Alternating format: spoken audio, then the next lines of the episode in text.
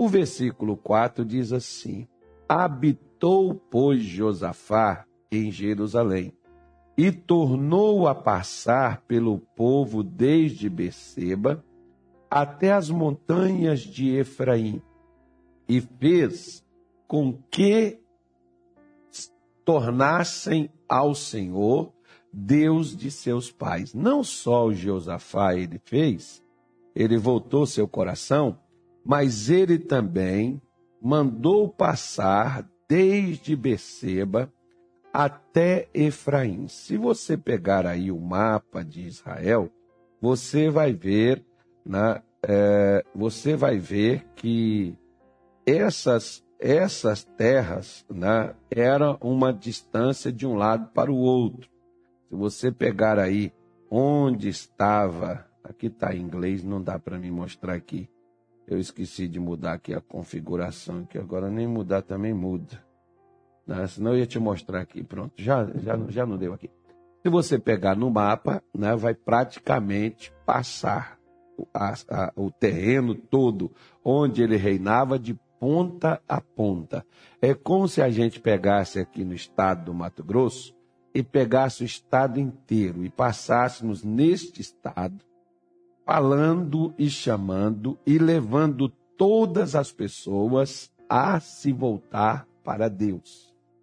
Gente, não é que agora que a gente vive, não, porque o mundo já é uma bagunça desde que Satanás entrou nele. Mas se você ver, por exemplo, o mundo já estava uma bagunça nesses dois anos de pandemia e que ainda está aí esse resquício, essa coisa toda, aqui e acolá, agora levanta, agora está vindo, agora vem, agora vai, agora foi, agora não, vão tirar a máscara, não, agora não, agora a máscara só do lado de fora, porque o bicho é inteligente. Aí, dentro não, dentro, do lado de dentro ele, ele pode pegar, mas lá fora já não pega. Né? Lá fora já não tem problema vida que segue, né? Vida que segue, é a vida. Vamos, vamos lá. Né? Então você vê depois de tudo isso aí, vem uma, uma guerra, né? vem uma batalha. E essa coisa pode se estender, esse negócio pode ocorrer, pode acontecer. Né? E você, o que o mundo mais hoje precisa nessas alturas do campeonato seriam as pessoas se tornarem para Deus. Se voltar para Deus. Não existe outro momento mais propício na atual conjectura, na atualidade, do que esse momento agora de todos nós, não só nós, você que nos acompanha, mas você ser um agente de Deus como Josafá, para levar a sua família, para levar seus conhecidos, para levar seus amigos para levar todas as pessoas com quem você possa falar, para levar elas a buscarem a Deus, a se aproximarem de Deus, a retornarem. Tem gente que era de Deus, tinha comunhão com Deus, andava com Deus e parou. Gente que talvez dentro da sua casa tem o seu marido, a sua esposa, os seus filhos, os seus netos, os seus avós, os seus pais o seu irmão de sangue, que era de Deus, que buscava a Deus e parou de buscar a Deus. Quantas pessoas nessa situação que, que, que, enfrentamos recentemente, por causa das dificuldades, essas pessoas pararam de buscar a Deus. Desistiram. Esse é o momento não só de nós buscarmos a Deus, não mas como aqui o Josafá ele fez. Tornassem para Deus, voltassem os seus olhos, voltasse os seus pensamentos, voltasse os seus corações para Deus. O Josafá fez isso para que as pessoas pudessem, porque de nada adianta você ou eu ou qualquer pessoa, vamos supor que a gente deixe uma crença que a gente tem. Mas a gente não acredita em mais nada. Como tem muita gente, por exemplo. Tem pessoas que dizem assim: ah, eu não, eu não acredito nesse negócio de igreja, nesse negócio de ministério. Ah, tá bom, você pode ter. Vamos supor que você teve uma frustração, uma decepção com o ministério X, ministério Y. Mas Deus deixou de existir? Deus deixou de ser Deus?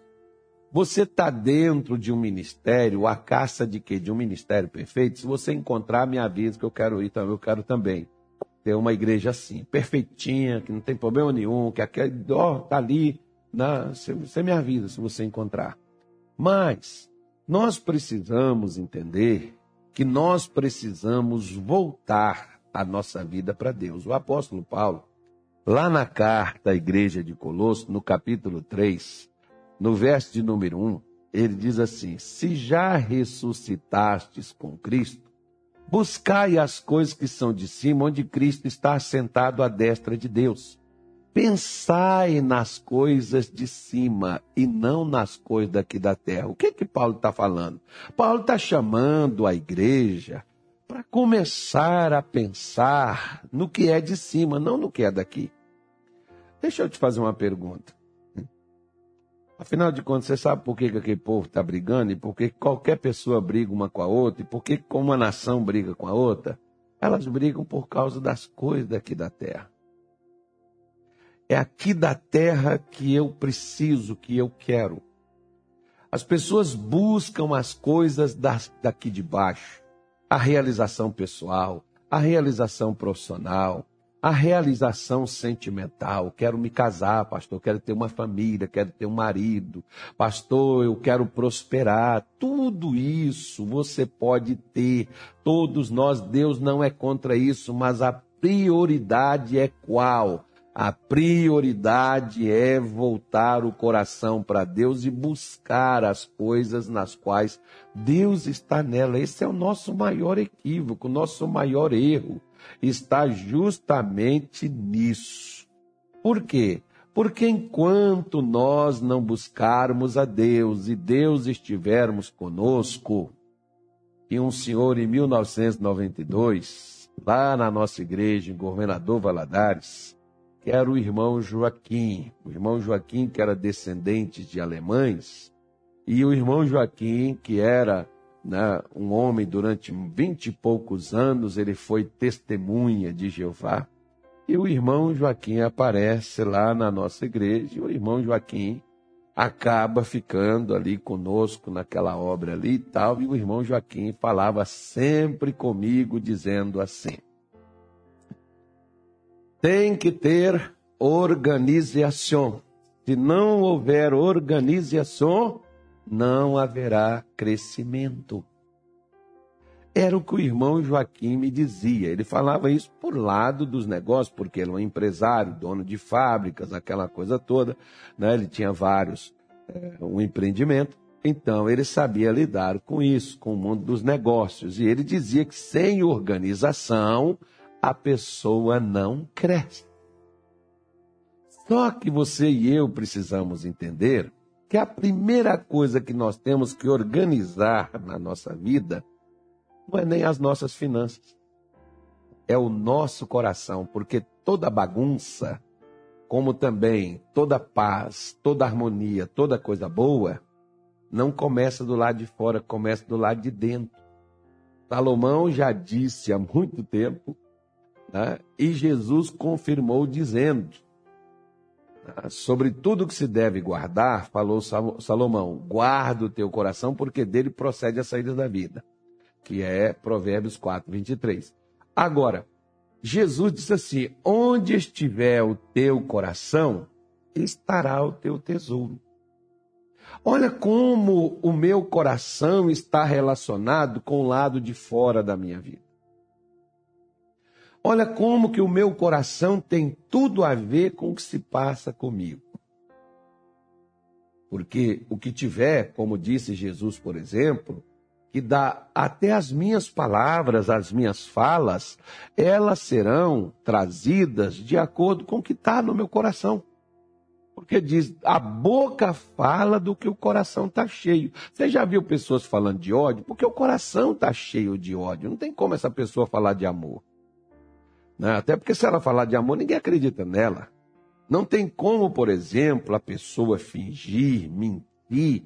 A mentira está dentro do coração dela, mas ela tenta passar a verdade com a boca. Mas o coração não deixa ela ser verdadeira. O coração vai trazer à tona. E você vai falar, é esquisito, é estranho. O fulano fala, mas eu não sinto firmeza no que ele diz. Você já viu essa, essa expressão? Eu já vi, já vivi, já passei, foi muito, muitas coisas dessa aí.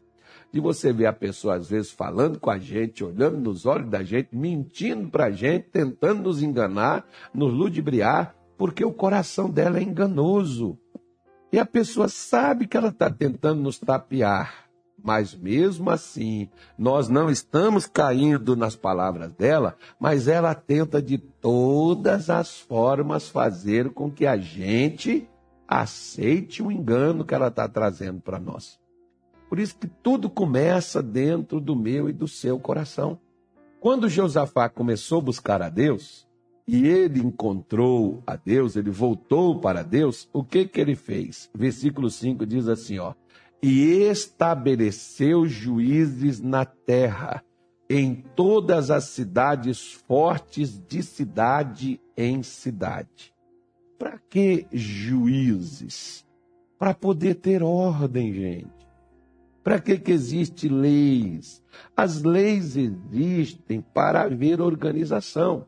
Por isso que quando o governo é frouxo, né, é mole, onde não é a lei, ela não é executada, onde a lei não é praticada, né, disseram aí um tempo atrás, estava ouvindo essa frase, Jonathan Edwards, me parece que seja o nome dele, que foi um dos fundadores da América, que falou a seguinte frase, quando eles diziam que eles precisavam ter homens fortes, que assim a América seria forte.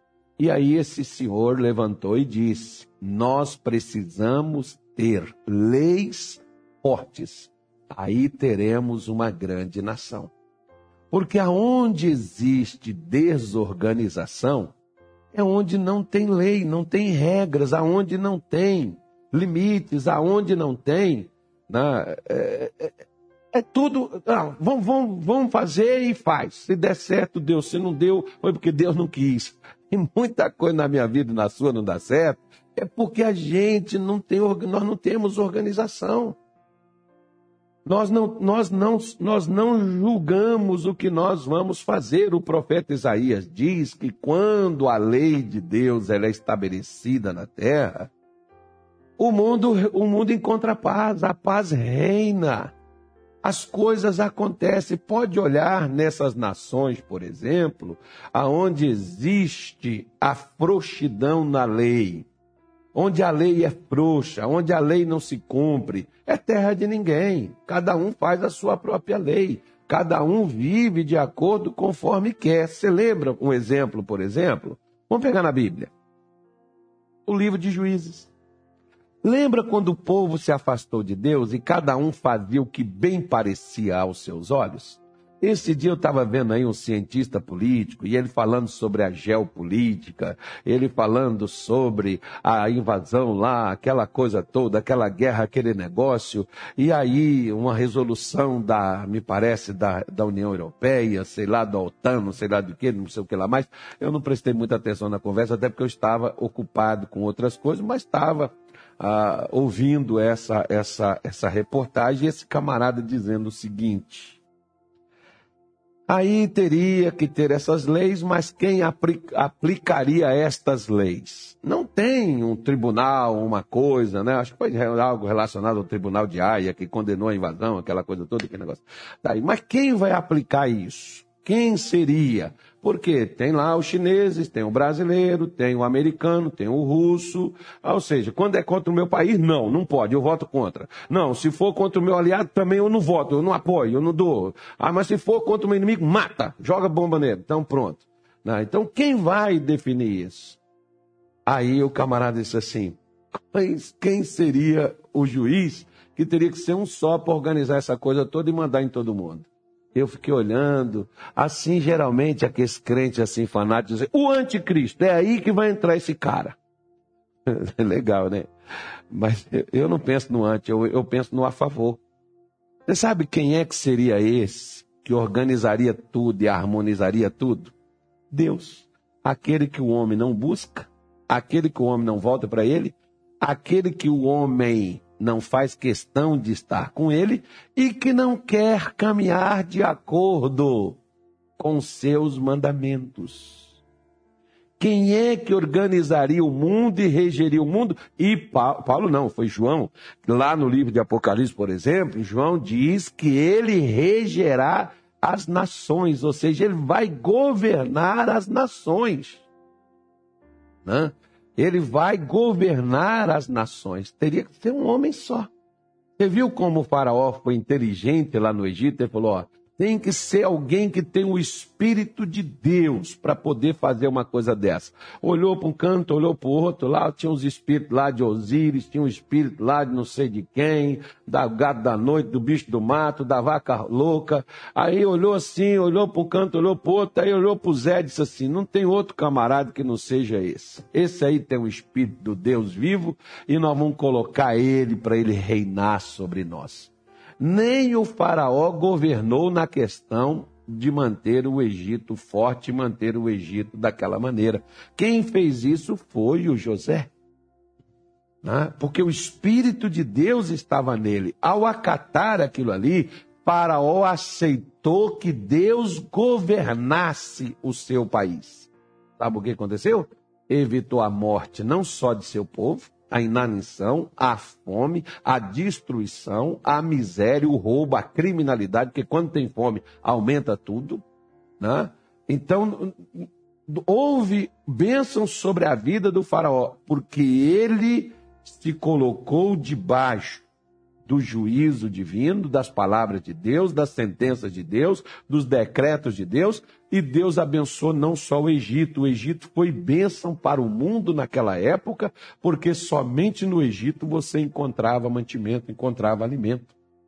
Porque foram os únicos que submeteram a Deus. Nem o Jacó, com seus irmãos, os seus filhinhos queridos na terra de Canaã, a fome bateu lá, a seca chegou lá, a destruição chegou lá, porque nem eles estavam submissos aos mandamentos e à direção de Deus. Tanto é que você pode ver no texto bíblico que Jacó não queria ir para lá. Deus apareceu para ele e disse para ele: Não temas em descer ao Egito. Vá para lá e lá eu vou te abençoar. Você vê que Jacó não queria ir.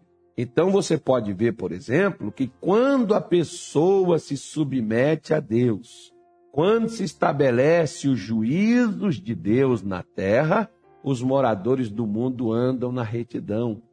A organização, né? E nós vemos assim sempre essa questão aí, né, da luta pelo poder, da guerra pelo controle, da guerra pelo governo. Você vê aí gente, né, que gasta tanto dinheiro para poder alcançar o poder que é para governar sobre os outros, né, que só Jesus sabe. Mas deixa para lá que isso não é nosso papo aqui não. Nosso papo é outro. Então ele diz aqui, e disse aos juízes, o versículo 6 ele afirma dizendo, e disse aos juízes, vede o que fazeis, porque não julgais da parte do homem, senão da parte do Senhor. E ele está convosco no negócio do juízo. Então, olha o que, que o, Josafá está dizendo: ó, vocês vão julgar aí os homens, mas vocês não vão dar privilégio, preferência, não vão distorcer o juízo em prol do, do, do, grande em favor do pequeno, nem do pequeno em favor do grande. Se é o grande que tem o juízo, como por exemplo, uma vez, um camarada chegou comigo e me entregou um processo, uma cópia de um processo, e disse assim: Pastor, ore por mim, porque eu fui mandado embora da minha empresa e eu fui, coloquei a empresa na justiça e eu preciso ganhar essa causa. Aí eu já senti aquilo dali no meu coração na hora e eu disse assim: Me dá aqui. Peguei o processo na hora, segurei e Fiz a seguinte oração: Senhor Deus, eu te apresento esse processo. Eu não sei quem tem razão nisto daqui, se é a empresa ou se é o, o, o, o funcionário, mas o Senhor é juiz no céu e na terra. Eu te peço que o Senhor faça justiça. Se é esse homem que tem o direito, que o senhor dê a ele. Se é a empresa que tem direito, que o senhor dê para a empresa. Ele ficou olhando para mim e disse assim: Mas eu pedi ao senhor para o Senhor me abençoar. Eu falei, ó, mas se o direito é seu, está abençoado. Aí. Se o direito é seu, ninguém vai tomar ele de você. Não, não pedir a Deus para Deus fazer justiça? Pois é. Porque tem pessoas que, às vezes, eles não são leais à, sua, à empresa onde eles trabalham, né, são desleais, fazem coisas erradas, são mandados embora, muitas vezes com justa causa, e tem direito a empresa de fazer, e o cidadão se sente lesado, vai lá, arranja falsos testemunhos e tem juízes suficiente, maluco, doido, para poder ainda dar aquelas causas. Ainda acontece. É isso que Josafá estava dizendo. Quando vocês forem julgar, julgue de acordo com os parâmetros de Deus na justiça. Não julgue distorcendo os fatos. Igual mais ou menos assim. Quer ver? Olha. Se alguém falar mal de mim, de você para mim, eu vou chamar você para ouvir aquilo que você tem a me dizer. Porque uma vez, por exemplo, chegou uma senhora comigo e ela foi e falou de um dos meus pastores. E ela falou, falou, falou, falei assim: olha, irmã, é, amanhã eu tenho reunião com todos eles aqui. Então a senhora vem amanhã que nós vamos conversar nós três. Ela falou: não, pastor, eu não quero criar confusão. Eu falei: a senhora já criou. Porque a senhora veio falar comigo né, sem a presença do pastor aqui, de quem a senhora está falando. Então, já que a senhora falou isso aqui comigo, entre eu e a senhora, eu vou trazer o pastor aqui para mim poder também ouvir ele juntamente com a senhora. Não é assim que faz do juiz lá na, na, na sessão, né? Não é assim que faz lá no processo? Pois é, o juiz não chama, o réu não chama o, o, o outro para poder ali ouvir as duas partes? Pois é. Da mesma forma, alguém chegou, falou mal de, de mim para você, você, tudo bem, a pessoa ouviu, falou, você ouviu, venha comigo. Chame a pessoa e venha comigo, vamos conversar nós três, é assim que resolve. É assim que você vê onde é que tem a justiça, ela está. Né? É assim, dessa forma, que a justiça ela aparece. Só que às vezes as pessoas, elas não se preocupam em estabelecer justiça, elas se preocupam apenas em dizer que tem razão. Dizer que tem razão, todo mundo pode dizer. Né? Adão, por exemplo, ele tinha uma razão. Qual a razão dele? Foi Eva. Eva tinha uma razão. Qual a razão dela? Foi a serpente. A serpente olhou para um canto, olhou para o outro, bom, não tinha ninguém. Pronto, os três foi, levou o fogo de Deus na cara, né? Por quê? Porque nós precisamos, se você quiser, por exemplo, restaurar a sua vida, você precisa conduzir as suas decisões e suas atitudes de uma forma justa. Não seja injusto nem com grande nem com pequeno, porque tem gente que diz assim: não, ele é rico, vão tirar o dinheiro dele. Não é porque a pessoa é rica que você tem que tirar o dinheiro dela. Você tem direito de ter o dinheiro dela? Se não tem direito, meu filho, não tem que fazer. A gente, nós precisamos estabelecer uma questão de juízo, de justiça. Porque Deus não está e Deus não age onde houver injustiça.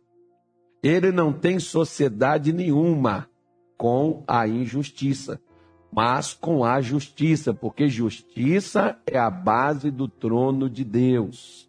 Se você quiser colocar Deus dentro da sua vida, faça a coisa da maneira correta.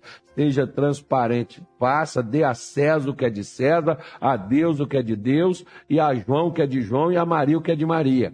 Né? Faça a coisa da maneira correta, age corretamente, que você vai estar fazendo a coisa certa. Do meu lado, no dia que eu estava fazendo oração para esse trabalhador, estava um empresário.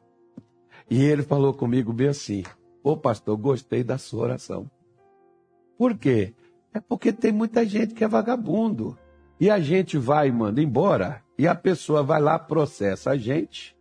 E muitos deles, pastor, até ganha a causa sem ter direito àquilo dali. A gente sofre com essas causas aí. Tem muito local, por exemplo, que às vezes, infelizmente, a pessoa sofre com isso, né? A pessoa, ela passa por essas situações. E às vezes é maldade que é feito com o funcionário, mas nem sempre. Né? Pode ser, você pode ter, por exemplo, dentro da sua família. Você não vê aqueles irmãos, irmãos de sangue, que sabe que você tem o mesmo direito que eles numa herança, mas eles não querem passar a perna, tirar o que é do outro, eles não querem ver o que pertence ao outro. Não tem gente assim, tem gente que é desonesta. Se ela puder levar, se ela puder tirar alguma coisa de você, ela vai tirar sem nenhuma eira nem beira. Não é o caso do povo de Deus. Se você quiser uma vida com Deus, faça estabeleça a justiça, porque Deus está nesse negócio da justiça. Ou o que falou Josafá. Deus não vai nem coisa errada. Mas eu sou crente, pastor, por isso mesmo que deve fazer o certo. Não foi o que Deus falou para Caim? Caim, se você proceder corretamente, não será aceito. Pois é. Se você agir da maneira correta, eu não vou aceitar? Vou. Agora, se você fizer o mal, você tem que dominar ele, porque está à sua porta, ele vai entrar. Se você fizer o mal, o problema vai estar tá aí. Né? Então, nós precisamos ter cuidado de estabelecer a justiça naquilo que nós fazemos. Aí ele diz assim no versículo 7 para a gente terminar: Agora, pois, seja o temor do Senhor convosco, guardai-o e fazei-o, porque não há no Senhor nosso Deus iniquidade, nem acepção de pessoas nem aceitação de presentes. Você está vendo a corrupção aí? Por que, que o nosso país é o que é, gente? É. Deixa eu falar uma coisa com você. As pessoas reclamam, principalmente de políticos, dos ricos, quanto à desonestidade. Mas é aquela pessoa que pode fazer um gatinho ou até mesmo um leão lá na sua casa, na, na no poste da energia, para não pagar a energia que consome. Aquela pessoa que às vezes até numa fila tem gente que leva vantagem, vê você desapercebido, entra na sua frente como se não tivesse visto. Se uma pessoa perde a carteira, você tira o que tem dentro. Ah, tá pegando o boi que eu estou devolvendo os documentos. Por que, que não devolve tudo? Porque, às vezes, isso é algo que não está só lá nos homens lá em cima, não. Isso está entrameado na nação. Isso, a aceitação de presente, está até nos altares das igrejas. Está na vida de muitos pregadores nós precisamos ter muito cuidado com essa coisa.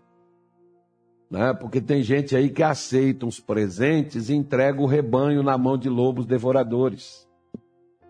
Tem gente que. Né? E ele diz aqui, ó, Deus, no nosso Deus não há iniquidade. O que é iniquidade? Iniquidade é erro. Deus não vai fechar os olhos para os meus erros e vai dizer, não, mas o Carlos prega, o Carlos ora, o Carlos se dedica, o Carlos é esforçado. Ah, ah, ah, Ele não vai fazer acepção de pessoas e nem a aceitação de presentes. Isso que é fazer o que agrada a Deus, isso que é preparar o coração para buscar a Deus, é consertar as coisas que estão fora do lugar nas nossas vidas. É organizar a nossa vida em harmonia com Deus. O judeu chama isso de alinhar-se com Deus. Estar alinhado com Deus é a necessidade maior que todos nós temos, principalmente nos tempos de hoje. Tá bom? Vamos fazer a nossa oração? Vamos falar com Deus? Dá um jeito, então vai lá e faça. Vamos falar com Deus. Pai, em nome do nosso Senhor Jesus, Nesta tarde de hoje nós oramos e pedimos, meu Deus, ao Senhor para manifestar o teu poder e abençoar, meu Deus, a vida de cada pessoa que nos acompanha. Meu Deus, eu não sei o que essas pessoas precisam, mas eu sei que o Senhor é capaz de fazer. Seja o que for, desde a saúde, a vida financeira, a família, a vida espiritual, Senhor, tu podes sim reverter, transformar, mudar completamente a vida destas pessoas e destruir, meu Deus, a todo mal que estiver afligindo. As suas vidas, que estiver impedindo suas conquistas, suas vitórias, que estiver, meu Deus, impedindo o crescimento, que estiver impedindo, meu Deus, esta pessoa de avançar. Nós oramos e repreendemos todo mal e determinamos que todo mal desapareça saia do caminho, saia da família, saia da saúde, saia da vida financeira, tudo que não presta, no nome de Jesus. Meu Deus, coloque a sua bênção.